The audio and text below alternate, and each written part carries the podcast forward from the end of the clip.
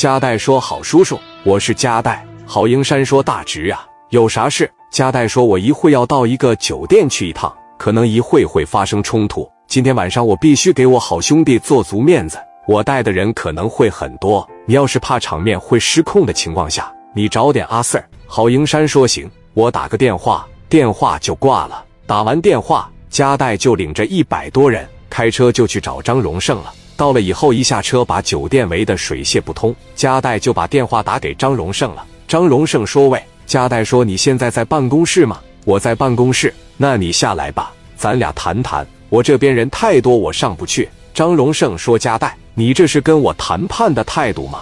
你带那么多人，你想打我啊？”加代说：“你是不是不敢下来了？你怂了啊？你也不行呀。”加代，你欺人太甚！你等着我，我马上下去。电话就挂了。挂断电话，张荣胜就带着几十人从楼上下来了。张荣胜下来以后，就看着加代。张荣胜说：“加代，我认为你根本没必要带这么多人来。”聂磊说：“就是过来打你来的。你把我兄弟往群里放了。今天你要不把我兄弟往群里放了，我就打你。你动我一下试试。”聂磊的脾气是你跟我好好说话，怎么都行，但是千万别跟他杠。聂磊上去朝着张荣胜就是一巴掌，接着又是一巴掌。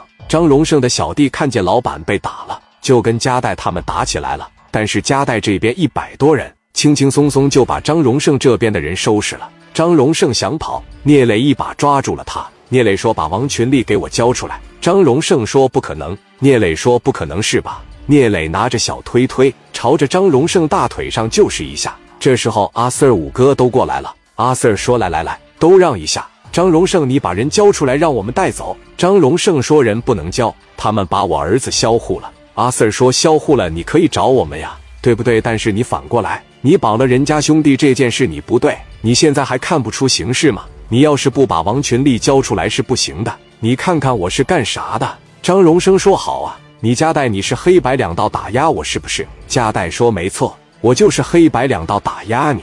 我给你打电话的时候已经够客气了。”但是我给你脸，你不要啊，这就不怪我了吧？你非得让我过来给你整这一出，你抓紧把王群力交出来。张荣胜说：“行，我惹不起你们，我把人给你们。”张荣胜拿起电话给楼上的小兄弟打了一个电话，两个人带着王群力就下来了。王群力说：“磊哥，你总算来了，你要再不来的情况下，我都挺不住了。”聂磊走到王群力的跟前，扶着他就走了。加代领着人也走了。加代和聂磊回去了以后。